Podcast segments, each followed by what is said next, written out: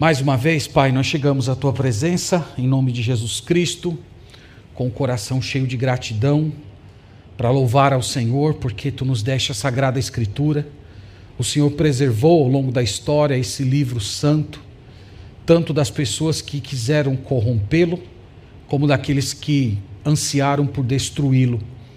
E nós te louvamos, porque temos ele hoje em mãos, preservado, incorrupto e te louvamos especialmente porque o Espírito Santo tem se colocado entre nós para nos ensinar a verdade da palavra, conduzindo o ensino da Escritura ao nosso coração.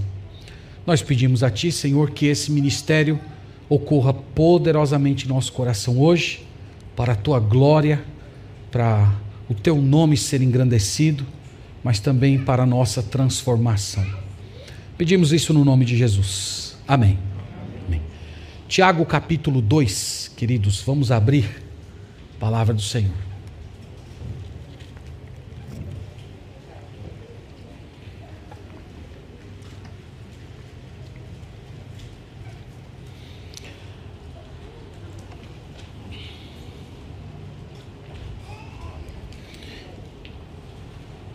Tiago 2,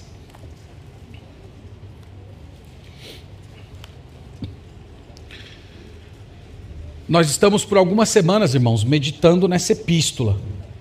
Falei para os irmãos que ela é um dos documentos mais antigos da igreja. E nós trabalhamos todo o capítulo 1. Há vários temas no capítulo 1, mas os assuntos que acabam dominando todo o primeiro capítulo dizem respeito à provação e à necessidade de perseverança. Esses são os dois temas que estão, na sua maioria, distribuídos nesse capítulo. Mas lembre-se que também Tiago falou a respeito da necessidade de sabedoria, que nós precisamos ter uma vida de oração, de clamor ao Senhor, rogando por sabedoria. E ele também falou a respeito dos perigos das palavras, do uso da língua. Foi isso que nós falamos na última mensagem. Hoje, Tiago, nós vamos ver, irmãos, ele inicia um tema diferente. Ele vai falar a respeito de parcialidade.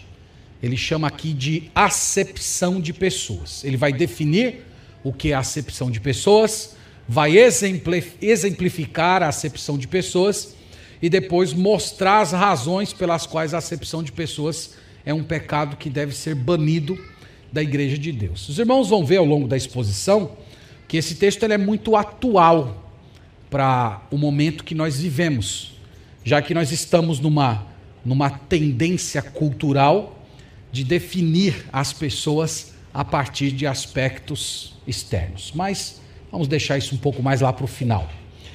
Então vamos ler a passagem por inteiro, depois nós vamos voltar mordendo pedaço por pedaço. Né? Primeiro você olha o prato todo, aí depois você vai comendo cada pedacinho dele.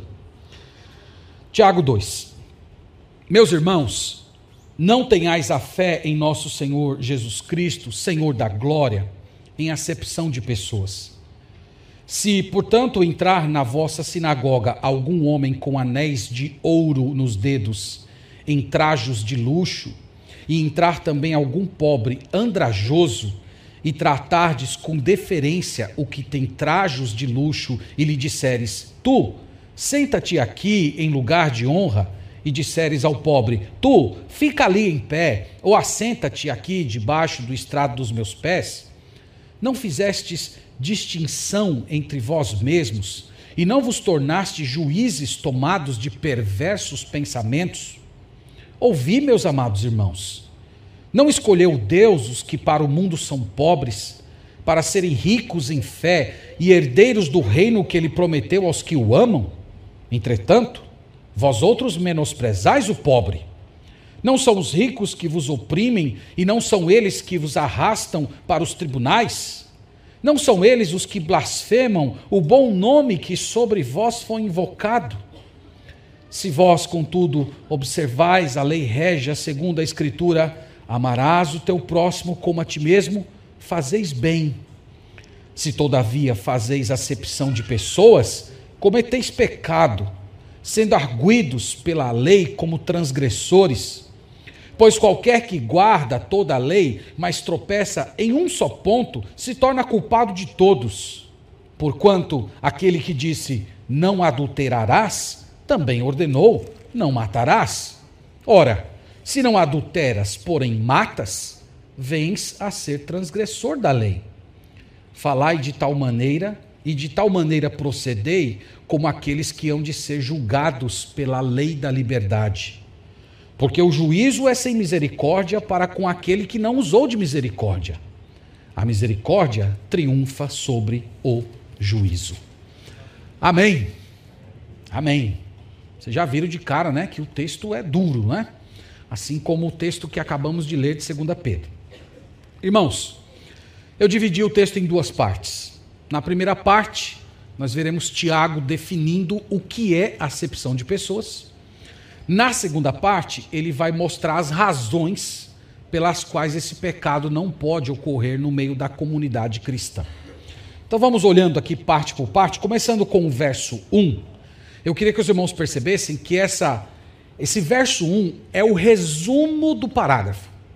Então, tudo que Tiago fala nos 13 versículos está contido nesse único versículo aqui. Então, esse versículo é a síntese do assunto. A gente poderia dizer que é como se fosse a manchete do jornal. Dizem que uma boa manchete, ela já traz quase que o conteúdo todo que você vai ver em detalhes naquela chamada. É o que Tiago faz aqui, dizendo assim: Meus irmãos, não tenhais a fé em nosso Senhor Jesus Cristo, o Senhor da glória, em acepção de pessoas.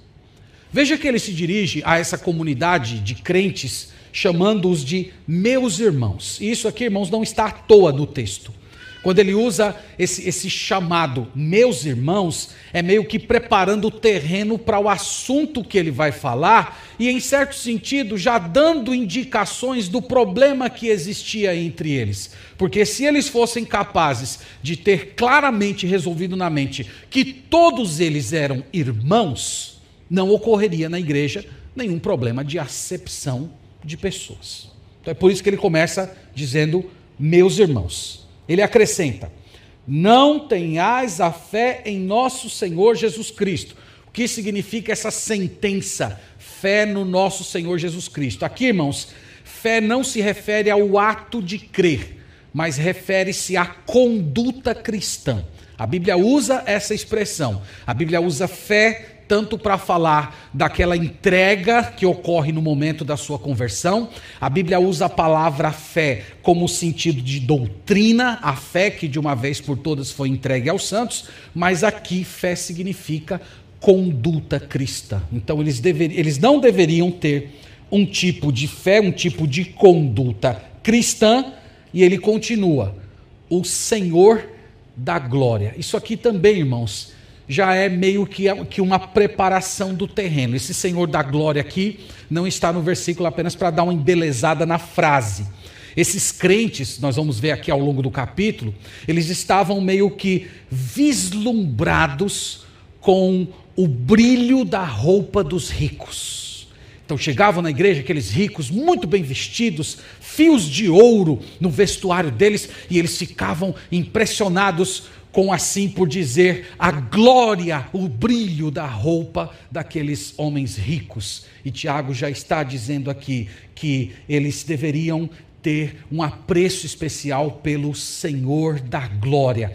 Então, quando ele diz Senhor da glória, é, para é, é meio que para ressaltar que, diante do brilho da, das perfeições do Senhor da igreja, todos os demais brilhos de vestes se tornam opacos. Então, quem vive impressionado com a glória de Cristo não vai ficar avaliando o valor de uma pessoa a partir dos brilhos das suas roupas ou dos seus anéis.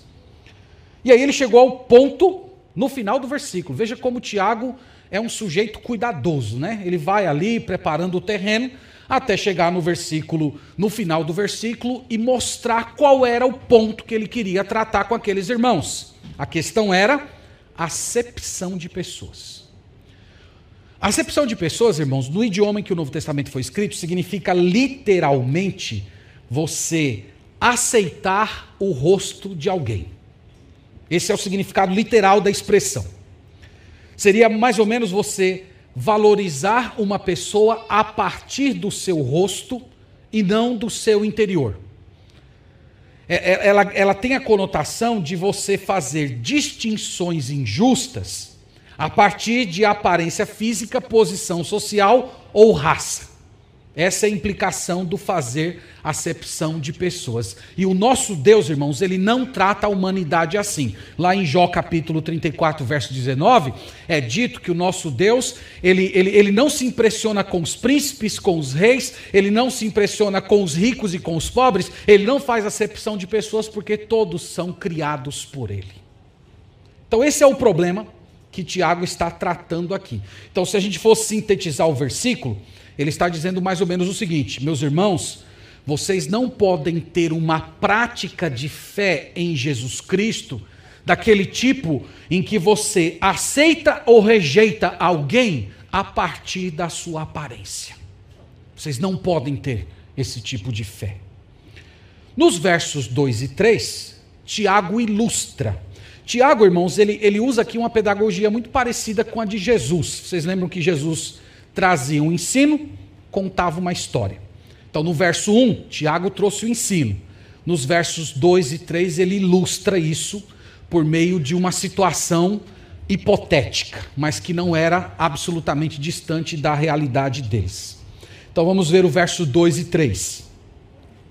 Se, portanto, entrar na vossa sinagoga algum homem com anéis de ouro nos dedos, em trajos de luxo, e entrar também algum pobre andrajoso, e tratardes com deferência o que tem trajos de luxo, e lhe disseres: Tu, assenta-te aqui em lugar de honra, e disseres ao pobre: Tu, fica ali em pé, ou assenta-te aqui, abaixo do estrado dos meus pés.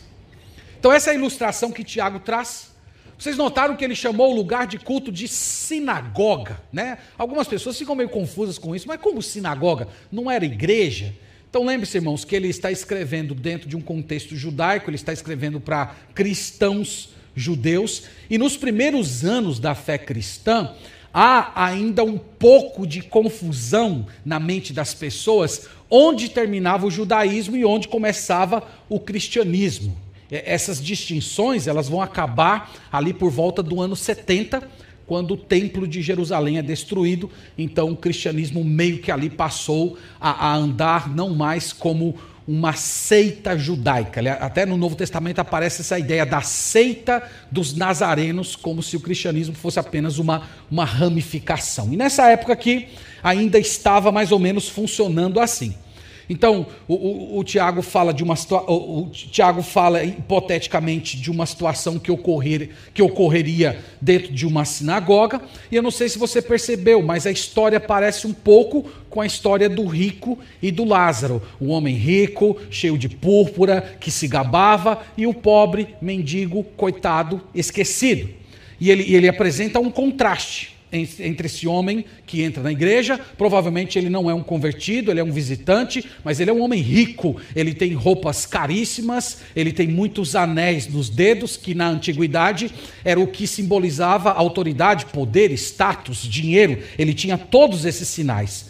Então, esse, esse homem está posto em contraste com um pobre que entra na igreja com as suas roupas sujas. É isso que significa pobre andrajoso.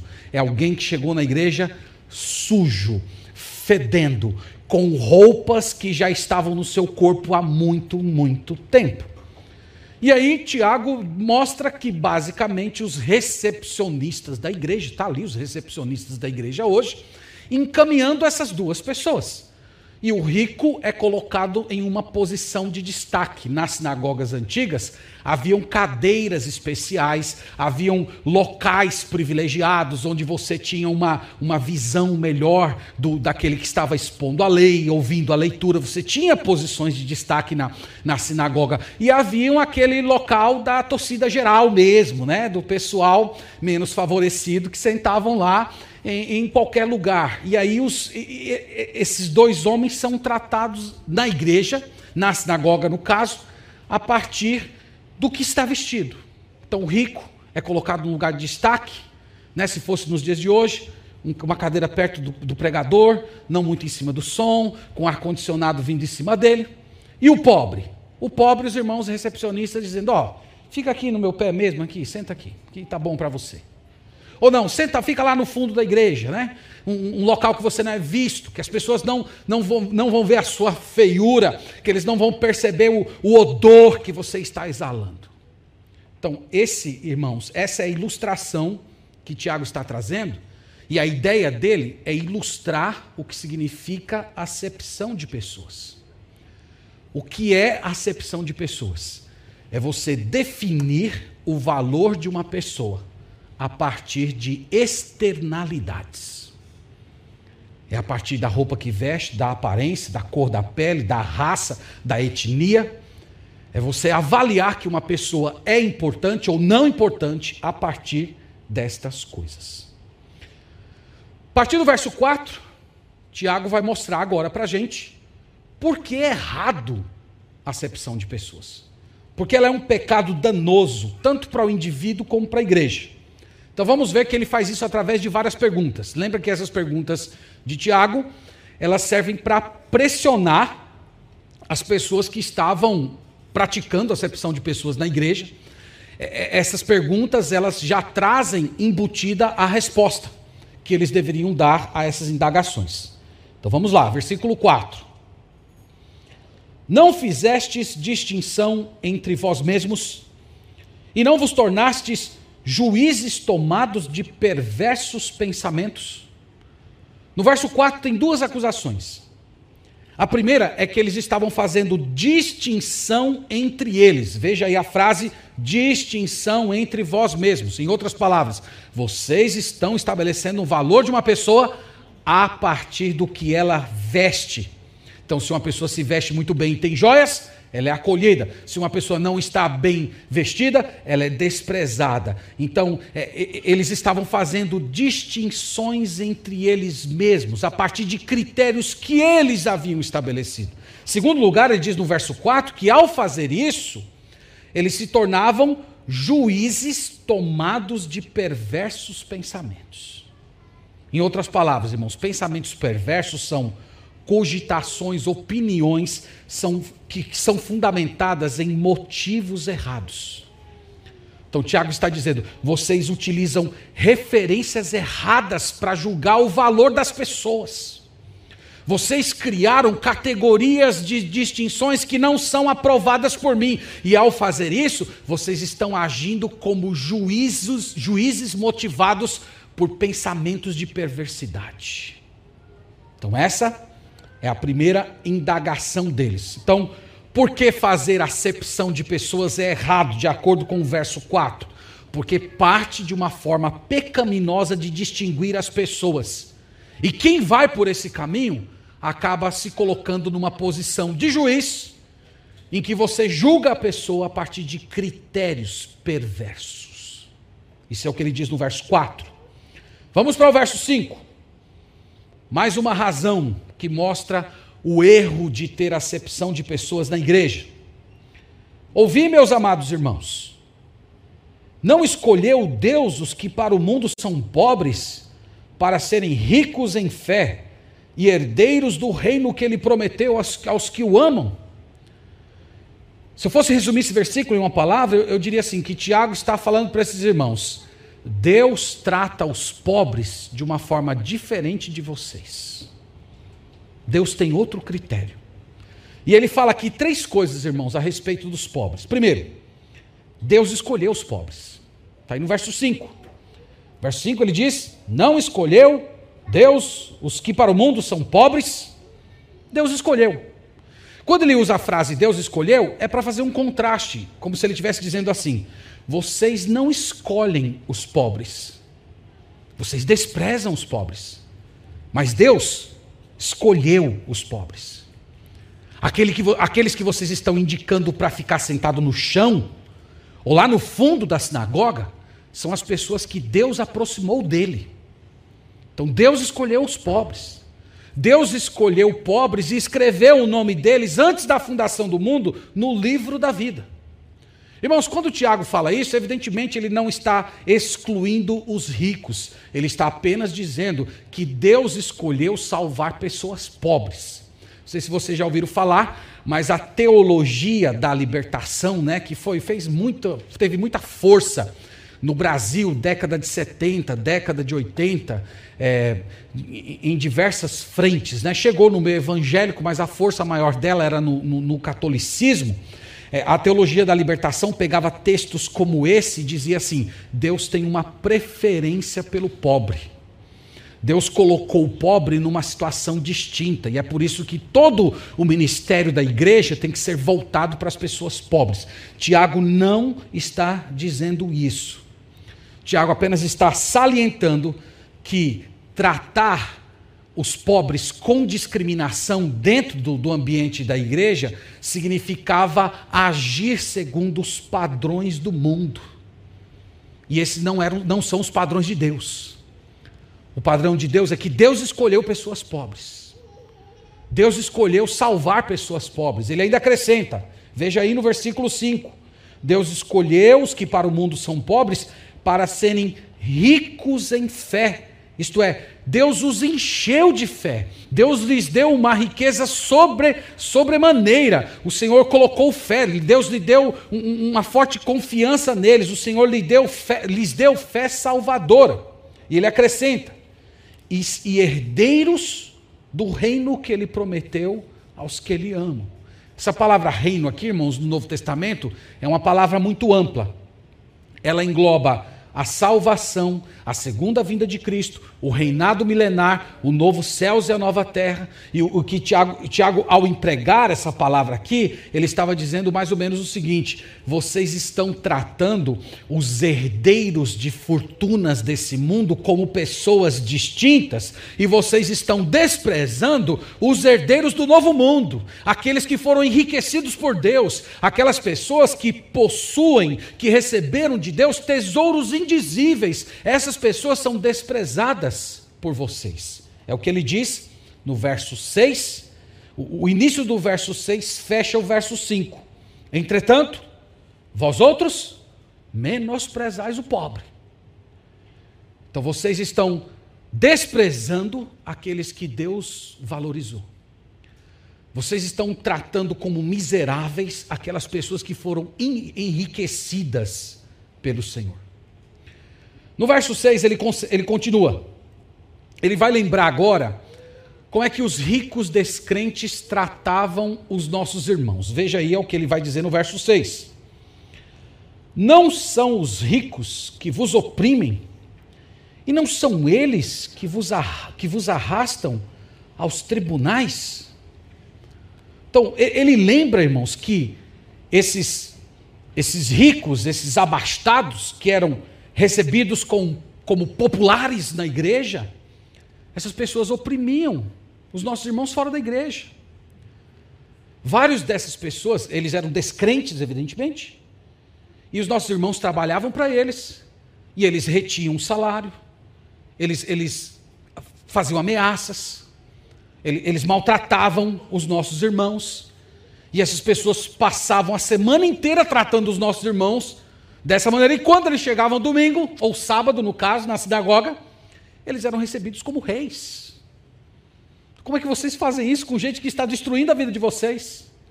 Ele ainda continua dizendo que, que eles não, não se limitavam apenas a oprimir, mas eles também processavam, o que ele diz aqui, ó, eles vos arrastam para os tribunais.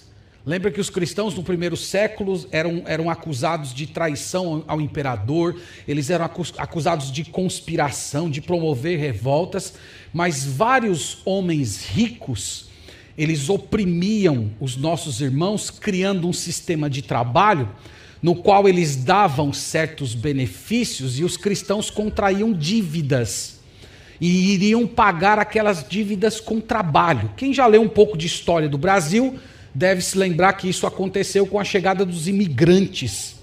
Aqui no Brasil, os grandes fazendeiros pagavam a passagem deles, davam uma casa para morar, e isso formava uma dívida, e a pessoa teria que trabalhar até saldar aquela dívida quando finalmente ia começar a receber seu salário, mas essa dívida nunca acabava. Isso acontecia aqui no tempo do Novo Testamento.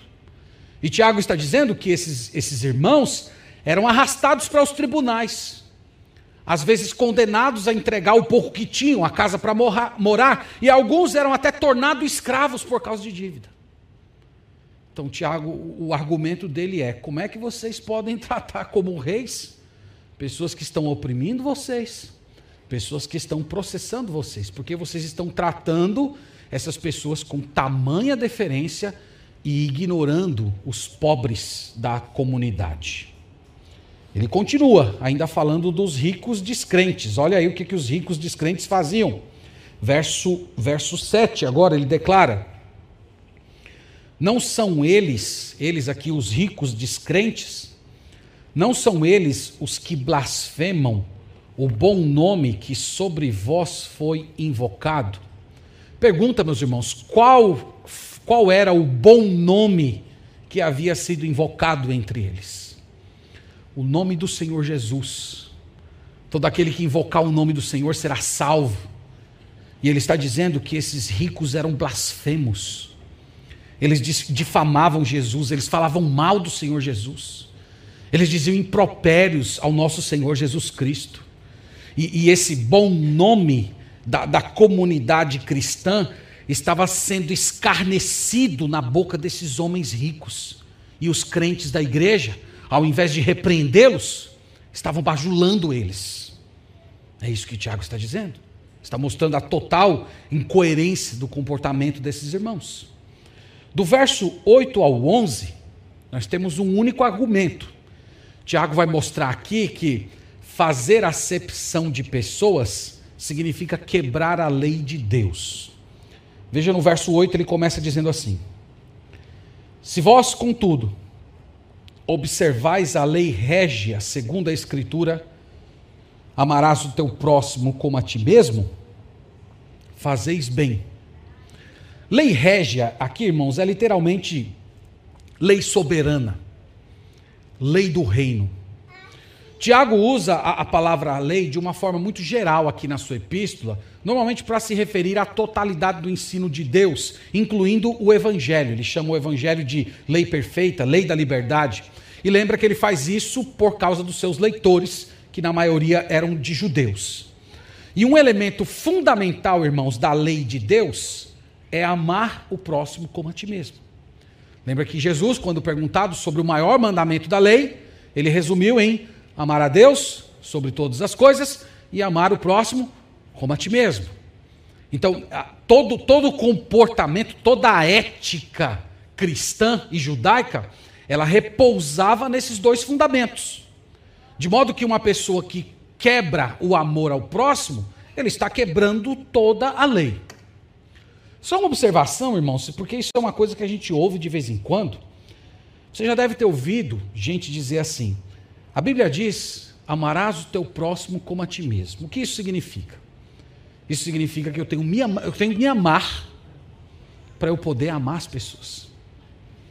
Então, sabe como é que eu vou exercitar esse mandamento de Jesus? Primeiro eu vou me amar. Então eu vou fazer tudo o que eu gosto, eu vou cuidar de mim, eu vou priorizar minhas necessidades. E depois que eu me amar, então eu vou amar as pessoas. E a pessoa passa a vida inteira e nunca nunca termina de amar a si mesmo porque são muitas necessidades, né, a serem satisfeitas ao longo da vida. Irmãos, a, a Bíblia nunca manda você se amar. Pode parecer estranho isso. Porque a Bíblia já parte do pressuposto que você se ama demais. Que você já tem muito afeto por si mesmo que você já tem um, um forte instinto de, de sobrevivência e bem-estar. Que na verdade você precisa é, é, é sair um pouco de si para poder servir os outros. Então, isso que as pessoas falam de eu preciso me amar para então amar as pessoas, na verdade, irmãos, isso é uma forma grosseira de narcisismo. Então nunca diga isso. A Bíblia já parte do pressuposto que você se ama muito. Seu problema é outro, sabe? O seu problema é que você se ama demais. Então você tem que sair um pouco do, do, do centro, do, do, do ser autocentrado, para poder amar as pessoas. E no caso aqui do texto que nós estamos lendo, amar ao próximo significava não discriminar o pobre. Tiago diz: se vocês fizerem isso, fazeis bem. Isto é, vocês estão agindo de acordo com a lei de Deus, Deus está aprovando vocês. No verso 9, ele prossegue o argumento apresentando o contraste. Olha aí. Se, todavia, fazeis acepção de pessoas, cometeis pecado sendo arguidos pela lei como transgressores. Então ele está falando que o, o, o, o oposto do amor ao próximo é a acepção de pessoas. E a acepção de pessoas é uma quebra da lei de Deus, é um pecado. Você está quebrando a lei do amor. E quando você faz isso, você se torna passível de ser julgado como um transgressor da lei de Deus. O que significa aqui ser julgado como um transgressor da lei de Deus? É a ideia de você ser repreendido por Deus, é a ideia de você ser até ser condenado por Deus, talvez pelo fato de você não ser convertido, ou sendo você uma, um, um convertido, você é condenado no sentido de reprovado pelo Senhor e passível da disciplina divina. Então, é o que ele está dizendo. Você não ama? Você está quebrando a lei de Deus. E se você está quebrando a lei de Deus, sendo você um não convertido, você vai ser jogado no inferno. Sendo você um convertido, você vai ser tratado como um filho desobediente. Você está debaixo da mão disciplinadora do Senhor. Verso 10 e 11, ele desenvolve um pouco mais esse assunto e fecha o seu argumento. Pois qualquer que guarda toda a lei, mas tropeça em um só ponto, se torna culpado de todos. Porque aquele que disse não adulterarás também ordenou não roubarás. Desculpe, não, não adulterarás também ordenou não matarás. Ora, se não adulteras, porém matas, vens a ser transgressor da lei. Ele está tratando, irmãos, a lei de Deus como sendo uma unidade. E quando você quebra um aspecto da lei de Deus, você está quebrando toda a lei de Deus, porque a lei de Deus é uma unidade.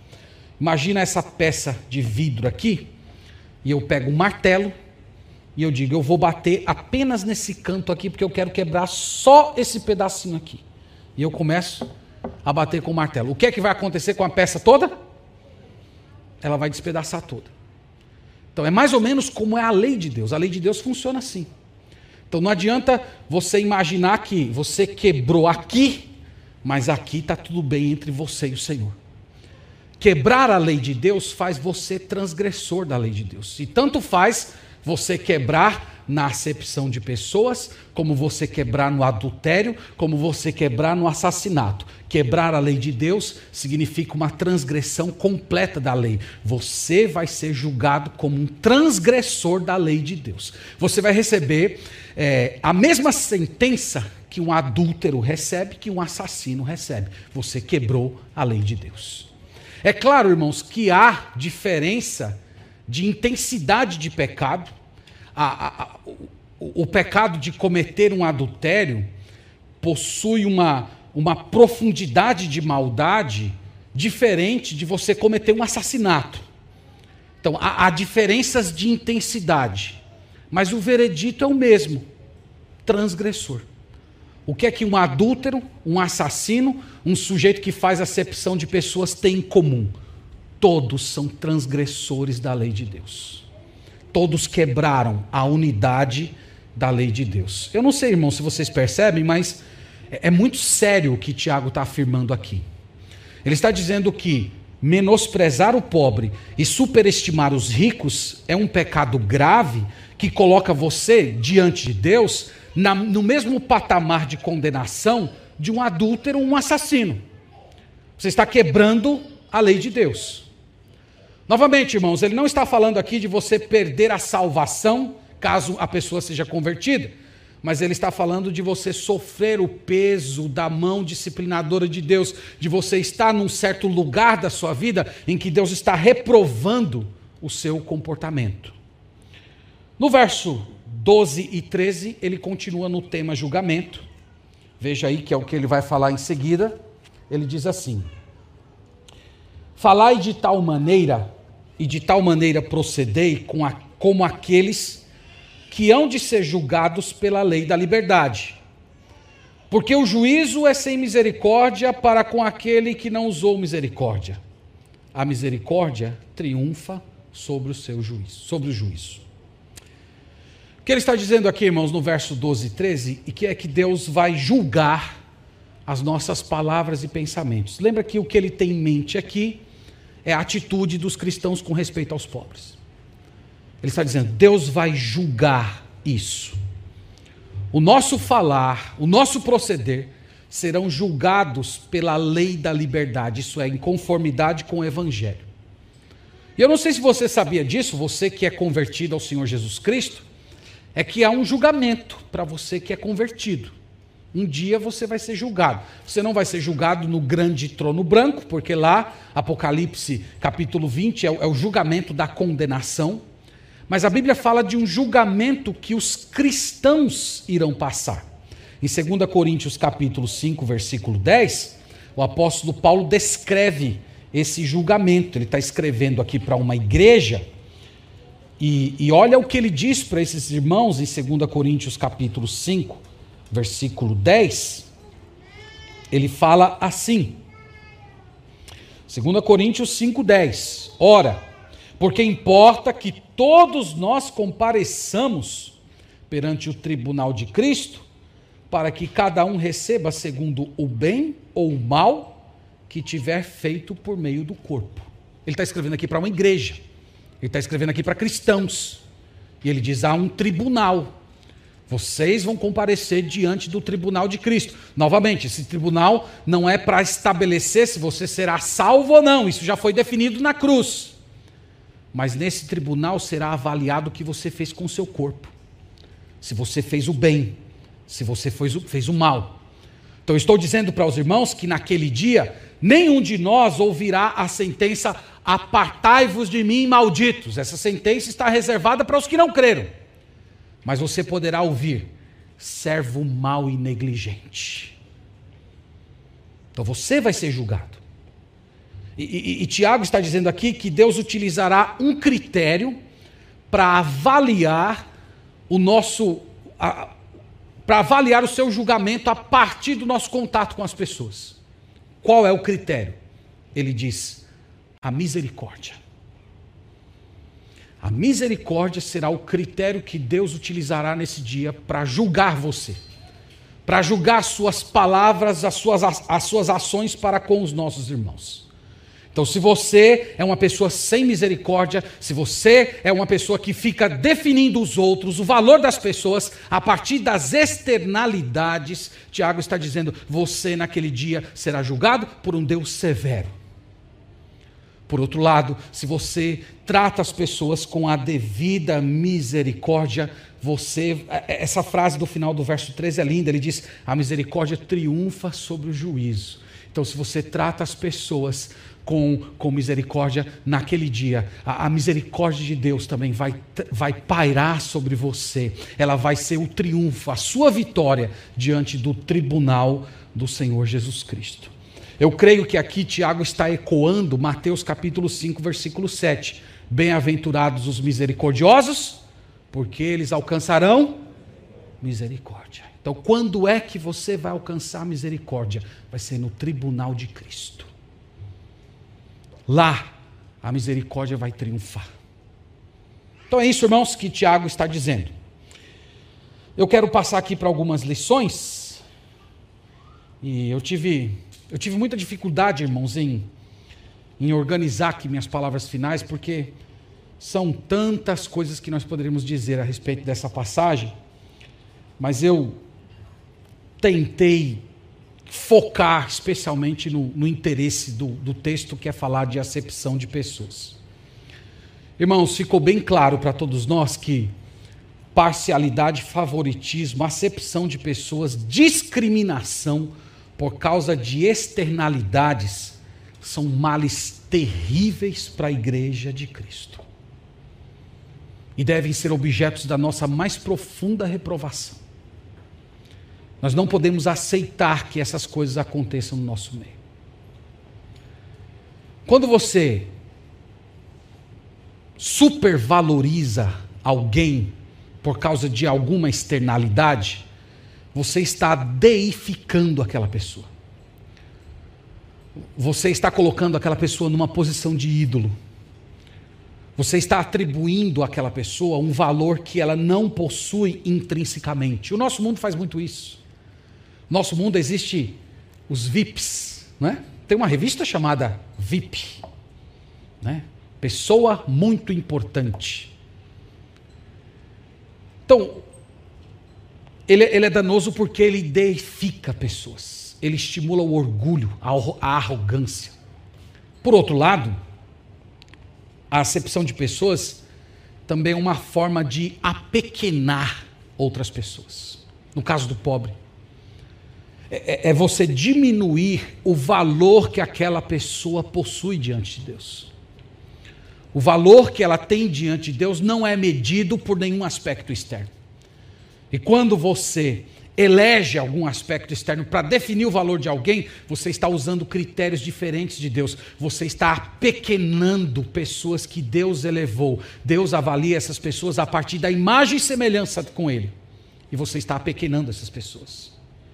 Hoje existe o, o adjetivo gentinha. Já ouviu isso? Isso aqui é gentinha. É mais ou menos o que eu estou tentando falar.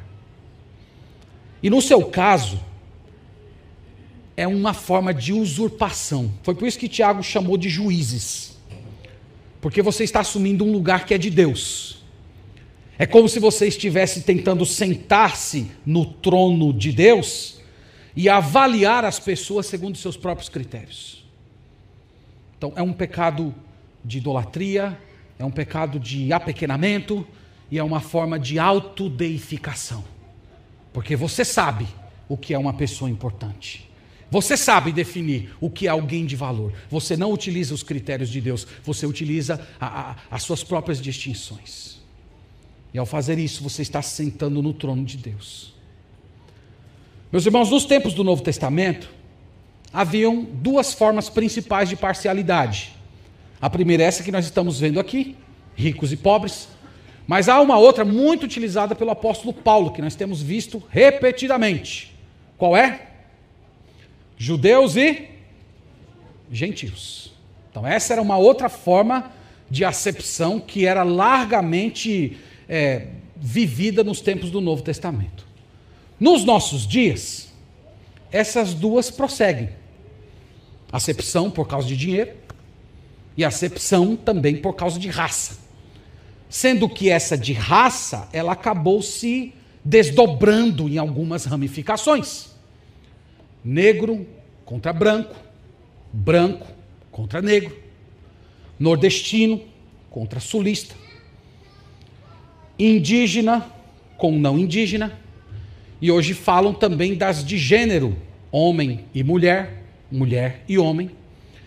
Mas há uma que é a mais intensa de todas, que eu tenho certeza que todos vocês têm sentido na pele esse tipo de parcialidade que tomou conta do nosso país e também das nossas igrejas. Qual é? Exatamente.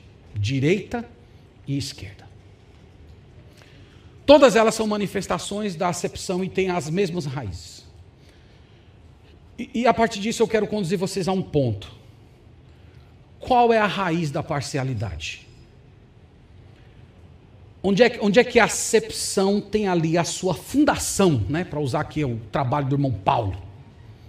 Qual é a fundação da acepção? É, é, essa pergunta, irmãos, é uma pergunta fundamental, porque se nós não entendermos isso, nós vamos tentar aplicar um remédio para um, um, um, certo tipo de doença que aquele remédio não, não, não pode tratar. Então, qual é a raiz da acepção? E aí eu quero conduzir vocês a 2 Coríntios 10, capítulo 5. Vamos até lá, por favor?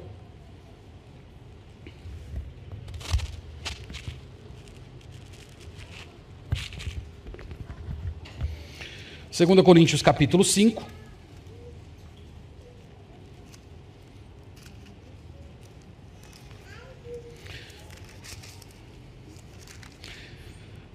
2 Coríntios capítulo 5, está um dos versos mais conhecidos do Novo Testamento.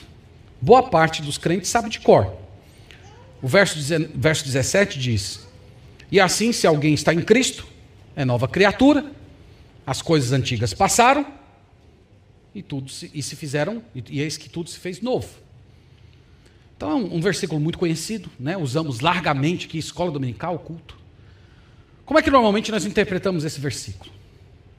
Se alguém está em Cristo, é nova criatura. As coisas antigas passaram. Então, significa que se eu era um imoral, a partir do momento que eu estou em Cristo, eu deixo de ser um imoral.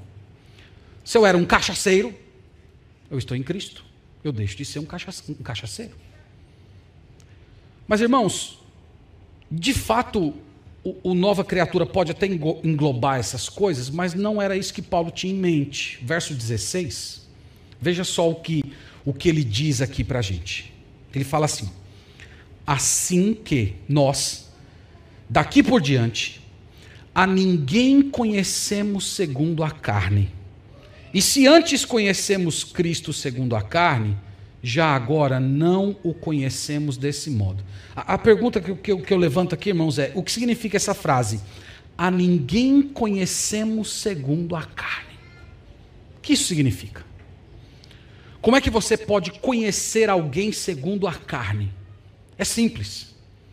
É você definir alguém a partir dos valores desse mundo. Quando você cria os próprios seus próprios critérios por meio dos quais você avalia, julga, define, atribui valor ou não valor a alguém, você está conhecendo segundo a carne. E sabe o que isso ensina para gente? É que preconceito, racismo, parcialidade vão sempre continuar na história da humanidade. Porque é um problema da alma, é um problema do coração. Isso não, pode, isso não vai ser resolvido com campanhas de conscientização.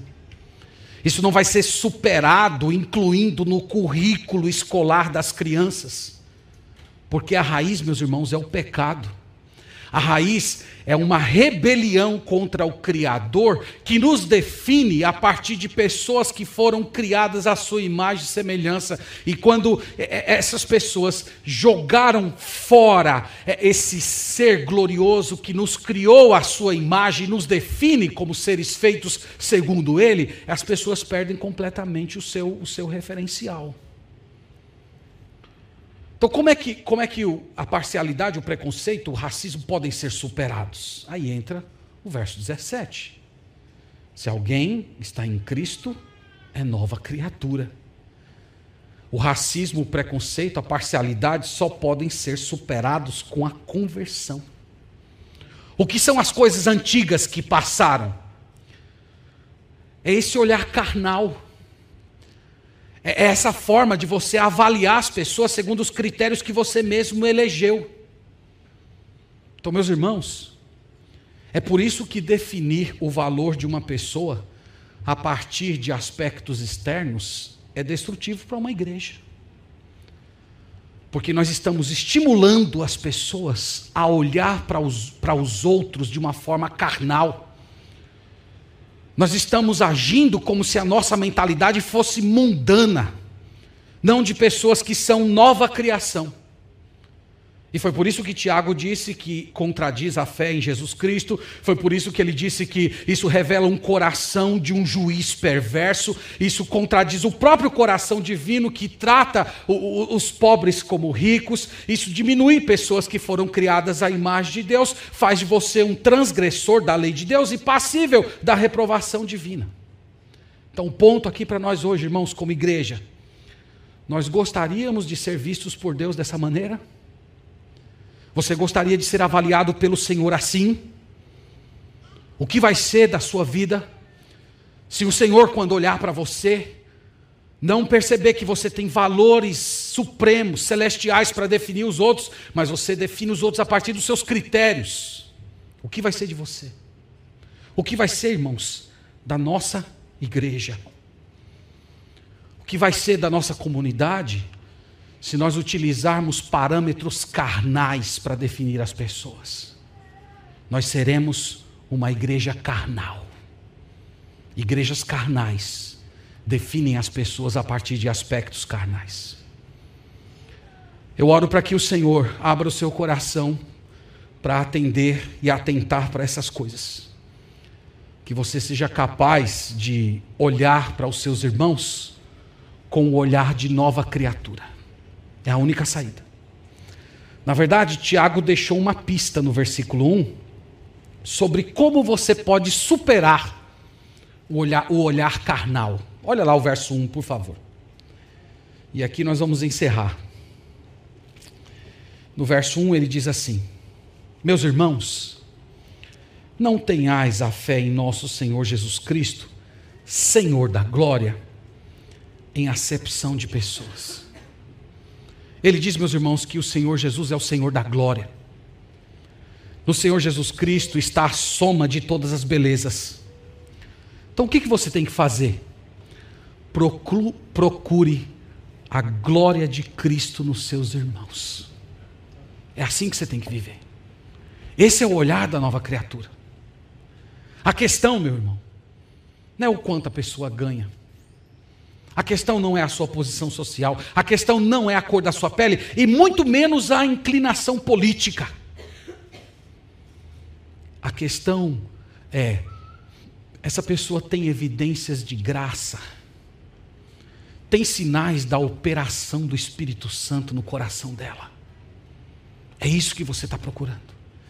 Você está procurando o brilho de Jesus Cristo no rosto daquele irmão e se Deus, irmãos, nos der essa graça, e a nossa igreja se tornar um ambiente assim, a, a, beleza, o brilho do nosso Senhor Jesus Cristo vai ofuscar a importância do dinheiro, da etnia, da cor da pele e do partido político. Isso significa ser cristão. Nós temos que abandonar isso, irmãos. Nós temos que deixar de lado repreender dentro de nós e fora de nós toda manifestação de parcialidade. Isso é destrutivo para a igreja, isso é destrutivo para a nossa alma. Isso nos faz pessoas carnais. Que Deus abençoe o seu coração, que Ele te dê arrependimento e que hoje seja o dia em que você vai curvar o seu joelho e dizer: Senhor, me ajude a olhar para os meus irmãos como o Senhor olha para eles. E aí, meus irmãos, todas as diferenças vão cair por terra. O nome de Deus vai ser glorificado no nosso meio. Que Deus nos abençoe e tenha misericórdia de nós. Amém. Vamos orar.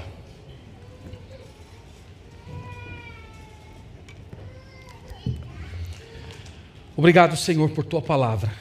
Louvamos o teu nome pelo imenso privilégio de meditar nas verdades da tua lei. Nós confessamos, Senhor, nesse momento, o nosso pecado de parcialidade, de acepção de pessoas. Nós confessamos, Senhor, que nós atribuímos valor às pessoas por causa de a partir de critérios externos formados por nossa própria mente corrompida pelo pecado. Nós confessamos, Senhor, que nós tendemos a valorizar pessoas que se parecem conosco, que têm gostos, gostos parecidos, pessoas que são poderosas e que de alguma maneira nós vemos que podemos nos beneficiar dessas pessoas, ou muitas vezes até vivemos com medo dessas pessoas e por isso as bajulamos. Perdoa-nos, Senhor, por esse pecado. Perdoa-nos, Senhor, porque também nós tratamos os nossos irmãos a partir das suas preferências políticas. Nós confessamos isso, Pai. Nós pedimos perdão ao Senhor. Nós pedimos graça, restauração, misericórdia do Senhor para todas as vezes que nós definimos o valor de uma pessoa a partir de aspectos externos. Perdoa-nos por pecar contra ti, perdoa-nos por quebrar a tua lei e por nos colocar na posição de pessoas transgressoras do teu ensino. Hoje nós oramos, Senhor, pedindo a tua misericórdia. Nós clamamos ao Senhor, suplicando que tu nos dê esse novo olhar que é dito por Paulo em 2 Coríntios 5,17. O olhar da nova criatura. O olhar que não avalia mais segundo a carne, segundo as coisas que já passaram.